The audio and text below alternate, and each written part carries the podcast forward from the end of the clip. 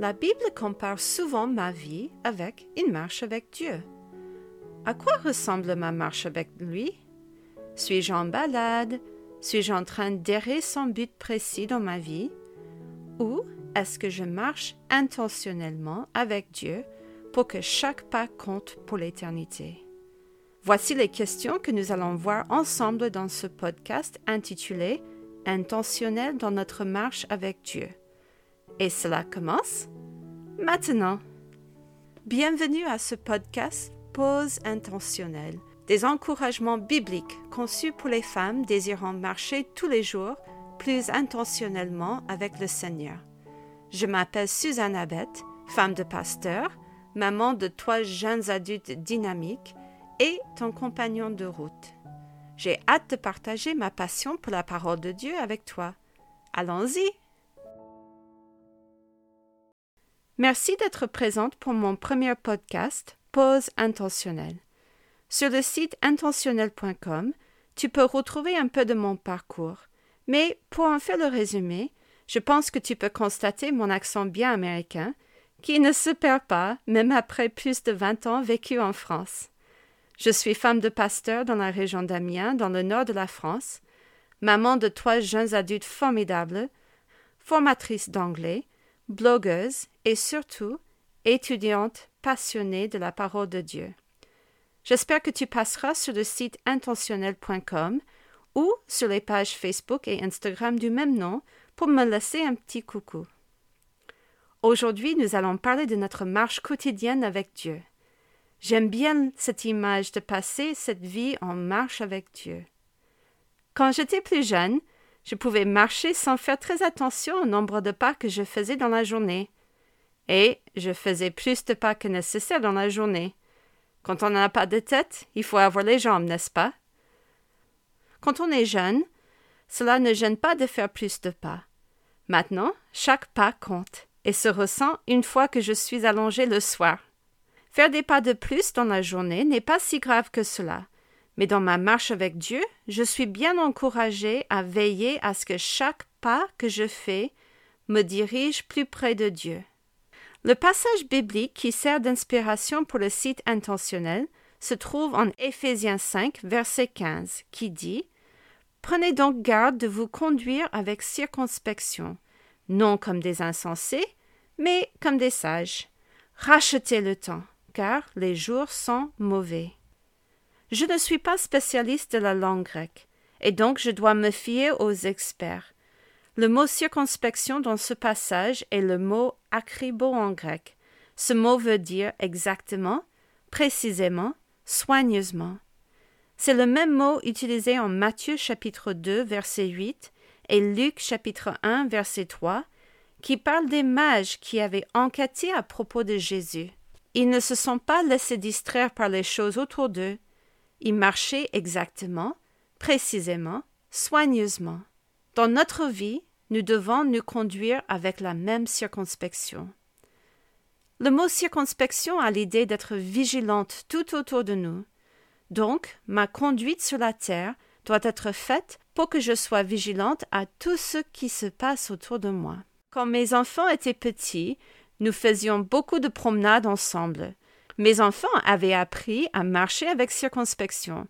Et je suis sûre que tu as fait cela avec tes propres enfants ou petits-enfants. Quelles sont les consignes qu'on leur dit le plus souvent? Premièrement, regardons vers l'avant. Hébreux chapitre 12 versets 1 et 2 nous disent ceci. Nous donc aussi, puisque nous sommes environnés d'une si grande nuée de témoins, rejetons tout fardeau et le péché qui nous enveloppe si facilement, et courons avec persévérance dans la carrière qui nous est ouverte, ayant des regards sur Jésus. Vers quel but devrais-je diriger mon attention? Je devrais avoir les yeux fixés sur Jésus-Christ. Qu'est-ce que cela veut dire dans ma vie quotidienne? Cela veut dire que je regarde toujours vers Jésus pendant tout ce que je fais dans ma journée. Cela me rappelle le passage en 1 Corinthiens chapitre 10 verset 31 qui nous dit Soit donc que vous mangiez, soit que vous buviez, soit que vous fassiez quelque autre chose, faites tout pour la gloire de Dieu.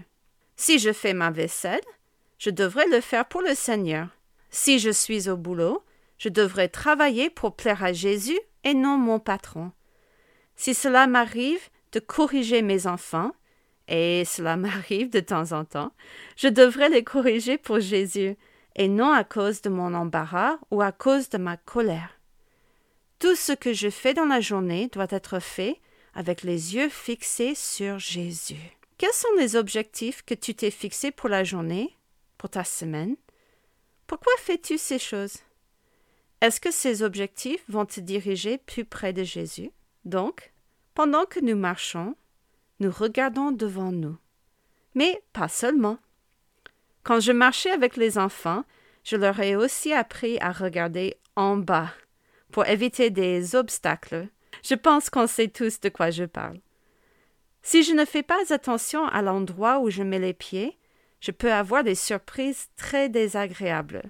C'est pour cela qu'en regardant devant, je fixe mes yeux sur un objectif précis. Mais pendant ma marche, je dois aussi regarder où je mets les pieds. Psaume chapitre 119 verset 9 nous rappelle que le seul moyen fiable pour avoir une marche pure, c'est suivre la parole de Dieu. Comment le jeune homme rendra-t-il pur son sentier En se dirigeant d'après ta parole? Plus tard dans le même chapitre, nous lisons au verset 105 Ta parole est une lampe à mes pieds et une lumière sur mon sentier. Nous savons bien que ce monde est plein de dangers. Il y a plein d'obstacles qui se mettent devant nous pour nous faire trébucher et pécher pendant cette vie. Nous savons aussi que le monde est plein d'obscurité. Les ténèbres cachent beaucoup d'obstacles. C'est pour cela que nous avons tellement besoin de la lampe qui est la parole de Dieu. La Bible révèle beaucoup sur ma route de cette vie. Nous savons que Dieu est un Dieu d'éternité et il sait déjà ce qui va m'arriver dans l'avenir.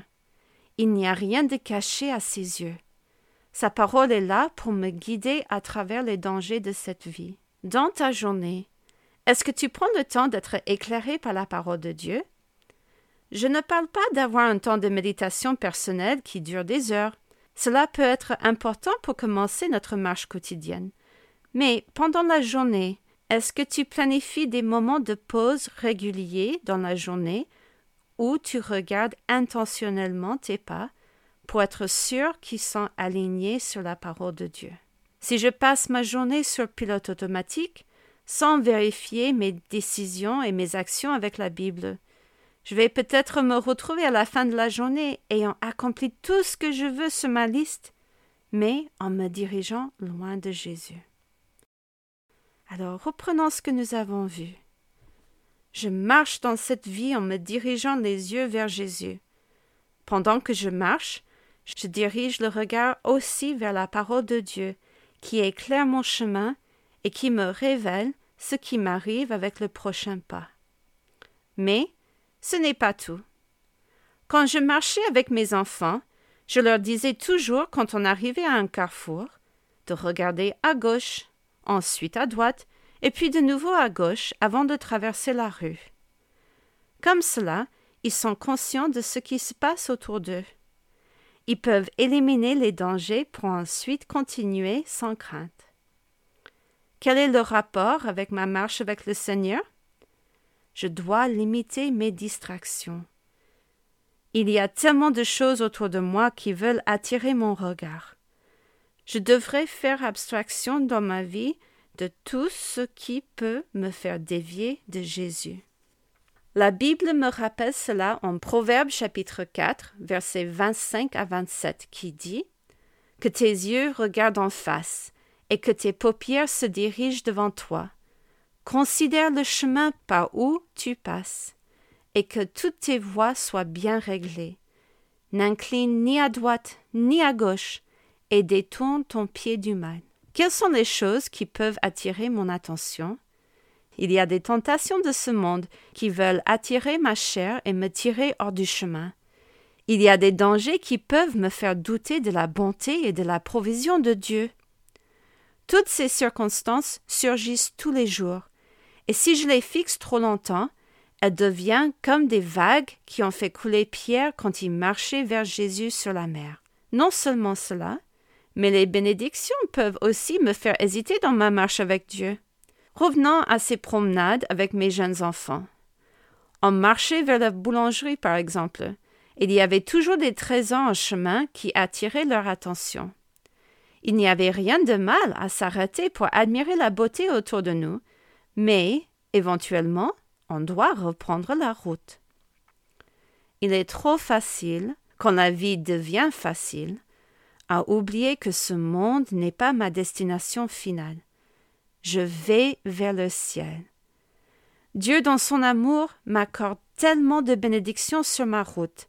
Mais si je ne veille pas sur mon cœur, je peux facilement m'installer ici-bas, prenant mon aise, voire oublier le Dieu qui verse ses richesses sur moi. Dans les deux cas, que ce soit les difficultés ou les bénédictions, je dois apprendre à remercier Dieu en toutes choses. 1 Thessaloniciens 5.18 me rappelle. Rendez grâce en toutes choses, car c'est à votre égard la volonté de Dieu en Jésus-Christ. Cultiver un cœur reconnaissant dans mes tâches quotidiennes devient indispensable. Quand je vois la montagne de linge sale, je peux me plaindre d'une corvée de plus à faire, ou remercier Dieu qui a pourvu des vêtements et les êtres qui les portent. Nous pouvons apprendre, comme l'apôtre Paul nous raconte en Philippiens chapitre 4 versets 11 à 13, à être content dans l'état que nous sommes actuellement. Paul a dit Ce n'est pas en vue de mes besoins que je dis cela, car j'ai appris à être content dans l'état où je me trouve. Je sais vivre dans l'humiliation et je sais vivre dans l'abondance. En tout et partout, j'ai appris à être rassasié et à avoir faim, à être dans l'abondance et à être dans la disette. Je puis tout par celui qui me fortifie. Pour reprendre, nous regardons vers Jésus. Je fais attention à m'aligner sur la parole de Dieu. Je ne me laisse pas distraire de tout ce qui se passe autour de moi. Mais qu'est-ce que je fais avec ce qui se trouve derrière moi? Il y a au moins deux attitudes mentionnées dans la Bible à avoir quand on pense aux choses passées. Premièrement, nous devrions nous rappeler des choses qui nous sont arrivées pour être instruits sur notre présent et sur les choix que nous devons faire à l'avenir. Lorsque Dieu rappelait au peuple d'Israël leur parcours historique, il leur dit de se souvenir de leur passé pour ne pas répéter les mêmes erreurs mais aussi pour se rappeler la bonté de Dieu envers eux. Dans le Nouveau Testament, nous sommes souvent rappelés aussi de penser à notre ancienne vie, pour que notre nouvelle vie ne ressemble en rien à l'ancienne. 2 Corinthiens 5, 17 nous dit Si quelqu'un est en Christ, il est une nouvelle créature. Les choses anciennes sont passées, voici toutes choses sont devenues nouvelles. La deuxième attitude envers notre passé, c'est qu'il faut apprendre à oublier ce qui nous n'est pas utile pour notre marche aujourd'hui. À l'époque de Jésus, il y avait des gens qui voulaient le suivre, mais seulement après qu'ils avaient vécu leur vie. Jésus leur faisait cette remarque en Luc chapitre 9, verset 62. Quiconque met la main à la charrue et regarde en arrière n'est pas propre au royaume de Dieu. Simplement dit, il nous est impossible d'avancer intentionnellement vers Dieu tout en regardant derrière nous. Trop souvent dans nos journées, nous passons du temps à ruminer notre passé, ces choses que nous aurions dû dire ou faire, les occasions ratées, les péchés déjà pardonnés. Nous gaspillons la force que Dieu nous donne aujourd'hui en revenant vers le chemin par lequel nous sommes déjà passés. Si quelque chose m'est arrivé dans le passé qui peut m'être utile aujourd'hui, je vais garder cela en mémoire, mais pour le reste, je dois apprendre à laisser cela derrière moi, hors de vue, et continuer à vivre mon aujourd'hui. Nous arrivons vers la fin de notre podcast, mais avant de terminer, je voudrais te laisser une dernière direction à regarder pendant notre marche intentionnelle avec Dieu. Nous pouvons regarder vers le haut. Jésus revient bientôt. Quel espoir cela nous apporte de savoir que Jésus nous emmènera vivre éternellement avec lui au ciel. Jésus nous donne ces mots d'encouragement en Luc chapitre 21, versets 27 et 28. Alors on verra le Fils de l'homme venant sur une nuée avec puissance et une grande gloire.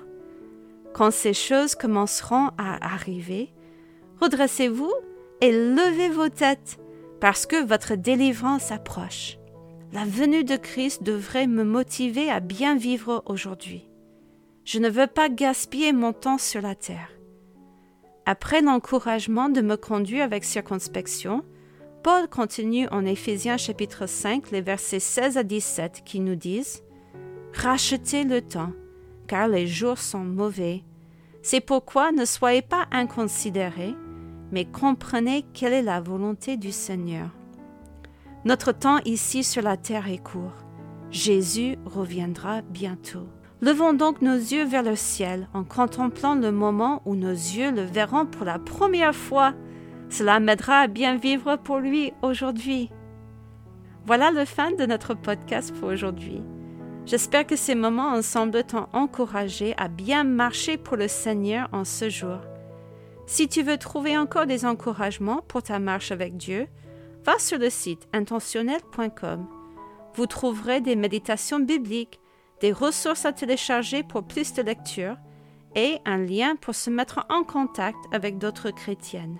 Je te donne rendez-vous lundi prochain pour notre prochaine rencontre. Soyons plus intentionnels dans nos marches cette semaine. Bye!